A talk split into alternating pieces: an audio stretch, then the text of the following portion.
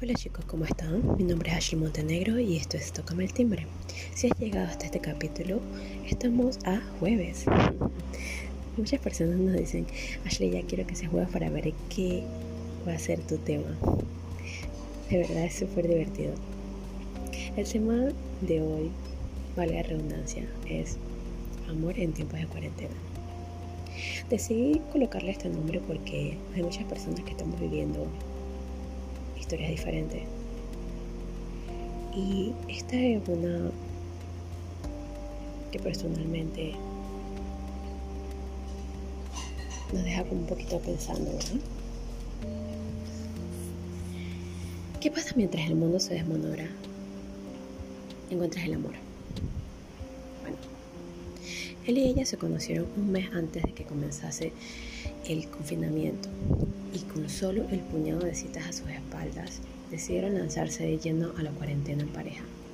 Esta historia es como mientras la nación vive un encierro, hay dos personas en, el país protagonizando su propia comedia romántica. Es loco, ¿no? Bueno, la verdad hay muchas personas que estamos viendo esto. Cuando todo parece venirse abajo, hay cosas que en lugar de seguir la inercia luchan a contracorriente para contribuirse. En tiempos de cuarentena, ese salmón puede llegar a ser forma de nueva vida, ¿saben? De reencuentros o incluso de amor. Y en caso de los protagonistas de esta historia, sus redes vinieron cargadas de terceros.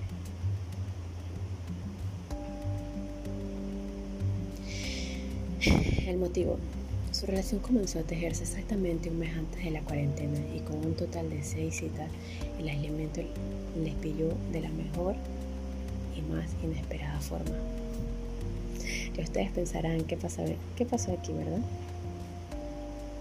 Nadie está viviendo estos días como normales, de eso no cabe duda. Sin embargo, para él y ella, que son los protagonistas de este relato, la, situación ha cobrado un nivel más, más así como de disparate después de que el mundo haya seguido su curso y ellos en el suyo propio. Pero empecemos la historia por un principio, ¿verdad? Todo comenzó como en las buenas comedias románticas. Sí. Fue un día en marzo. Él y ella acudieron a un cumpleaños de sus amigos él acabó pasándose por la fiesta de casualidad, ¿no? Acompañado a otro de los invitados. Durante el encuentro en cuestión, ella estuvo entretenida con sus muchos allegados allí presentes, mientras él pasó la velada centrado en un objetivo un poco más. ¿Verdad? Ya no había cenado y las berenjenas se postularon como el gran descubrimiento de la fiesta. Con las berenjenas ya terminadas y la gente tomando diversos rumbos, el destino acotó. Por fin, el grupo quedaban ya solo cinco personas y las conversaciones empezaron a fluir. Hablamos un poco esa noche. Volvimos a quedar a la semana siguiente y hasta ahora cuenta lo que no confiesa. Es como un buen millennial. Le pidió el Instagram, aquella noche antes de irse, porque pedir el número le pareció forzado, ni que ensayo la frase de ruptura de hielo cinco veces antes de lanzarse. Aunque pase todo el, desenlace, sí, es correcto, como él dice, hasta ahora. Ya no pedimos el número, ahora pedimos cuál es tu Instagram. Es loco, ¿no? Pero es divertido cuando sabes que es mejor tener su, su blog personal donde lo puedes localizar en cualquier momento que es un número, porque ya los números son tan cambiantes, al menos de que tengas un contrato que, que quieras seguir con eso, vamos, belleza. Tú le brindas el teléfono y sigue chateando por WhatsApp. Pero la verdad que este relato me pareció súper bueno decírselo porque la verdad que hay parejas que no se pueden ver y anhelan volver a encontrarse y abrazarse. Como también hay parejas que están juntas y ya no quieren ni verse. Hay otros que no están juntos y no paran de pensarse. Es loco, pero bajo un mismo techo y la convivencia intensa se obliga un cara a cara que se prolonga las 24 horas al día. Estamos viviendo en la misma casa, un apartamento pequeño que prácticamente no tiene puertas, salvo al baño, o sea que es imposible no ver a la otra persona. A pesar de ello, veíamos bastante bien. Hay momentos malos, evidentemente, pero por lo menos no lo hemos pasado simultáneamente y siempre nos animamos el uno al otro. Porque muy en el fondo cada quien sabe su historia, ¿sabe?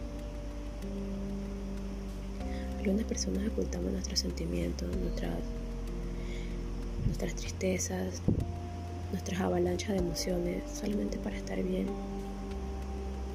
Pero tranquilo, date un golpecito en el hombro y piensa que todo esto es un aprendizaje. De verdad. Yo les recomiendo un playlist que a veces lo escucho para dormir. Se llama Música Relajante. Voy a empezar a hacer mi propio playlist también para que, para que me sigan. Pero bueno, todas las historias son diferentes y este relato empezó tan loco y ahora me escribe y me dice, tienes que contar esto, porque todo fue tan divertido, ¿no? Se conocieron, salieron un par de veces y muy loco quedaron viviendo una cuarentena juntos de película, ¿no?